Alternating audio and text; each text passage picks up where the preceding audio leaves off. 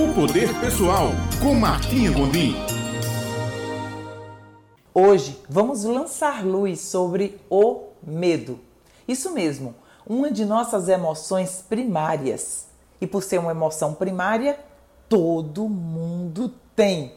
Mesmo quem diz que não tem medo, significa dizer que ele aprendeu como lidar com os, com os medos. Não quer dizer que ele não tenha. Então, agora, a gente vai falar um pouco para que você conheça quais são os benefícios de ter medo, mas principalmente quando o medo se torna algo negativo em nossa vida. Pode parecer estranho, mas o medo tem os seus benefícios. O benefício principal é proteção à nossa vida. Imagina, se não tivéssemos medo, poderíamos andar pela rua sem olhar se viria carro, poderíamos subir ou saltar de alturas altas sem imaginar os danos que poderia causar em nossa vida. Então, o medo tem o seu lado bom, que é o da preservação da vida. Porém, é preciso identificar quando é que o medo está causando estragos em nossa vida. Quando o medo causa estragos em nossa vida, quando ele nos paralisa, quando ele nos impede de tentar coisas novas, quando ele nos impede de experimentar novas opções, novas oportunidades, novas chances em nossa vida. O medo, ele é extremamente danoso quando paralisa a vida, as decisões, o entusiasmo, as iniciativas de qualquer pessoa. Basicamente, os principais medos que sentimos são medo da velhice, medo da pobreza, medo da doença, medo da crítica, medo do julgamento, medo do fracasso. Há medo de falar em público também. Mas se não é esse o seu caso, se você não exerce a profissão de falar em público, tá tudo bem.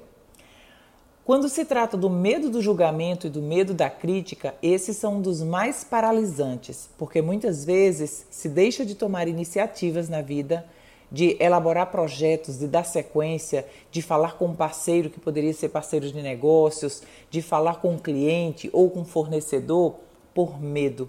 Medo de quê? de ser julgado, de ser criticado, de ser condenado, de ser rejeitado. Então, isso é importante ficar alerta. E como é que a gente identifica que está com medo? Primeiro, é por que eu não estou fazendo determinada coisa? Então, por que eu não estou fazendo isso? Geralmente a procrastinação é maior, geralmente a falta de rendimento assola o dia a dia. Então, basicamente, perguntar por que, que eu não estou fazendo o que sei que deveria fazer? Segunda pergunta que se faz a nós mesmos para identificar: é medo que eu sinto? Se sim, se a resposta que você tiver de você mesmo é sim, é medo de quê? E aí, na sequência, você vai saber como lidar com o medo. O mais importante é você identificar que tem e identificar que se você está deixando de tomar iniciativas em sua vida por causa do medo, Nesse caso, você está dando razão a essa emoção. E o principal procedimento a fazer na sequência é fazer algumas perguntas. Tá bem, então esse medo. Se eu fizer determinada coisa, ou se eu enfrentar esse medo, tenho risco de vida? Não tenho. Ah, que bom. E qual é o pior cenário que pode acontecer se isso não der certo? Aí você identifica. Então, a melhor maneira para combatermos o medo de um modo geral é nos preparando, é conhecendo, sabendo o que pode acontecer depois da nossa tomada de decisão ou depois da nossa iniciativa executada.